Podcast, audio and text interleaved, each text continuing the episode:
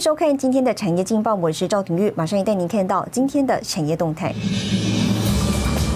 台湾半导体厂免达机密，苏贞昌表示呢，美国调查全球普遍性不强迫，台厂抢低轨卫星商机，地面设备制造卫星零件呢有斩获。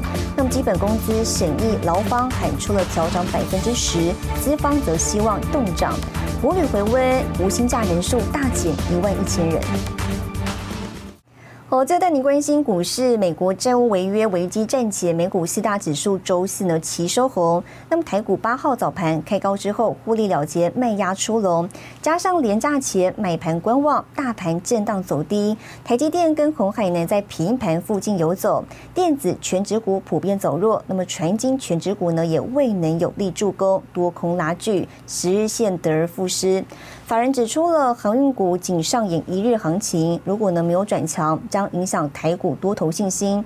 那么再加上廉价前夕市场观望，月线跟万七整数关卡将成为多空分水岭，提供给您参考。接下来请看今天的财经一百秒。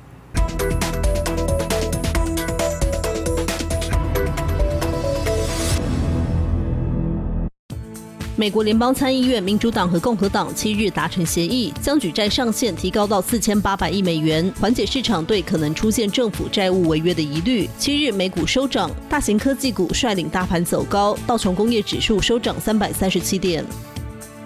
韩媒报道，韩国科技巨头三星电子六日在三星晶圆论坛揭露最新先进制程量产规划，当中包含计划在二零二五年超车台积电，抢先量产二纳米制程晶片。特斯拉执行长马斯克周四在股东大会上宣布重磅消息：特斯拉总部将从加州帕罗奥图迁至德州奥斯汀。特斯拉将在奥斯汀附近新建汽车装配厂，股东大会也再次举行。华特迪士尼旗下的 OTT 平台 Disney Plus 宣布登台，将强打独家内容，各家 OTT 平台较劲意味浓厚。中华电信七日宣布 MOD Hami Video 强打旗舰级影音平台影剧大联盟的概念，网罗好莱坞众家片商以及超过四十家独立片商，更包含迪士尼漫威宇宙年度超级英雄大片《黑寡妇》。新唐人亚太电视整理报道。和全球车用晶片荒未解，美方日前要求台积电跟韩国三星等半导体业者呢提供供应链资料，引发外界关注。经济部长王美花日前跟 AIT 处长孙小雅会面时呢，表达了关切。美方回应说，问卷的性质呢是自愿性的，不会呢要求业者揭露营业秘密。车用晶片荒持续未解，美国商务部长要求台积电、韩国三星等半导体业者提供供应链相关数据，引起外界高度关注。经济部长王美花六号与 AIT 处长孙小雅会面，表达关切。孙处长确实呃有跟我提到说，呃。这个是一个嗯，不是针对性的，是针对整个半导体的供应链哦，呃，从上游到下游的使用端呢，呃，请呃厂商来填打自愿性质的，哦，就厂商呃可能的范围之内呢去填打。那另外就是啊，厂商如果认为是呃商业机密的部分呢，啊，当然厂商啊也可以不用填打。美方强调，问卷调查是为了解供应链瓶颈。经济部长王美花也向台湾半导体业者转达美方说明。我也跟呃我们的厂商呢，呃有交换意见，那也呃把这样的讯息呢给厂商转达。那厂商对啊这样的一个方式呢也比较放心。那因为美国本来就是我们主要的客户，所以啊厂商也会去就。呃，可能的资讯去做天打。我们和美国的管沟通管道非常顺畅，也了解这是对全球普遍性的，不是针对台湾，这也是自愿性的，没有强迫。我们也会力挺我们的相关产业。外媒彭博报道关切，指出台积电法务长方淑华周三回应，绝对不会交出敏感讯息，尤其是客户数据。有关美国商务部的要求，台积电仍在评估应对方式。联电则拒绝评论回应美国的方式。财务长刘启东表示，会保护客户的相关资讯。新唐人亚太电视池千里庄元婷综合报道。好，带您看到今天的国际重要财经报纸讯息。彭博社标普全球评级，今年底全球债务占 GDP 比将增至百分之两百六。金融时报，美国参议院共和党领袖麦康奈尔提短期计划，允许民主党呢将举债上限延长到今年十二月。华尔街日报，美国司法部建立国家级加密货币执法团队。日本产经新闻，日本八月份景气动向降幅超过一年来最大，连二跌不如预期。好，未来三 C 产品呢，讲究轻薄短小，纳米材料的相关应用呢，显得更加重要了。不过，目前全球现况呢，主要的纳米材料生产跟供应面临垄断局面，导致价格过高，阻碍研发机会。一位台湾业者呢，就在高雄创立全台第一家纳米材料厂，实现一条龙生产，以独家技术呢，帮助台湾加速纳米材料研发，进军全球市场。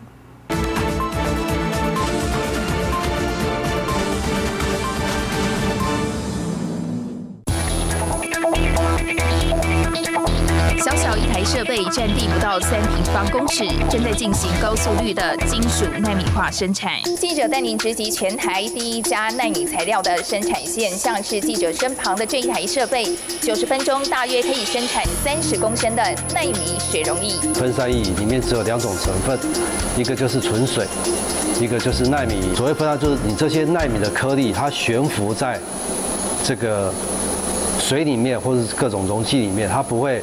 互相团聚在一起，它不会沉淀下去。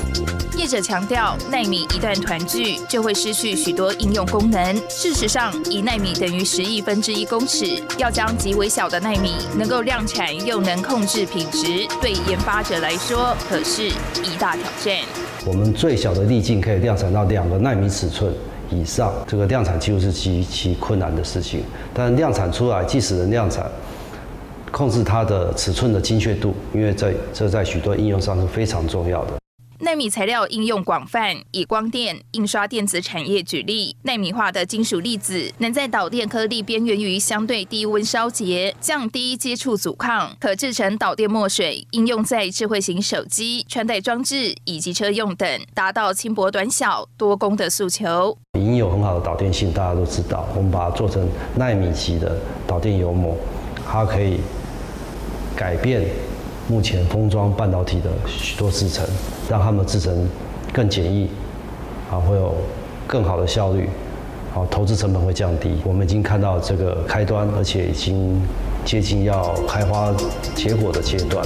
目前纳米材料以北美、欧盟、日本及韩国为主。以全球现况来看，纳米材料生产与供应仍处于垄断局面，导致纳米材料价格过高，阻碍研发机会。十多年前，台湾纳米材料厂商汪志阳就看到了纳米材料的重要性，因此在台湾创立公司，实现一条龙生产。约略的估计，我们的。把金属化、金属纳米化的技术，我们认为超越了欧美超过四年的时间。除了跟我们本地的企业能够做最密切的这个产业的上下游的合作，来发挥提升大家共同的国际竞争力。我觉得这是一件很有意义的事情。全球纳米产业产值近四兆美元。汪志阳认为，台湾人才素质高，非常适合发展纳米材料产业，结合相关产业链，组国家队，进军全球纳米市场。好，带你看到下周有哪些重要的财经活动。十月十三号，英国公布 GDP 年率；十月十三号，美国公布消费者物价指数年率；十月十四号，美联储公布会议纪要；十月十四号，澳洲宣布失业率。谢谢您收看今天的产业劲报，我是赵廷玉，我们下周再见。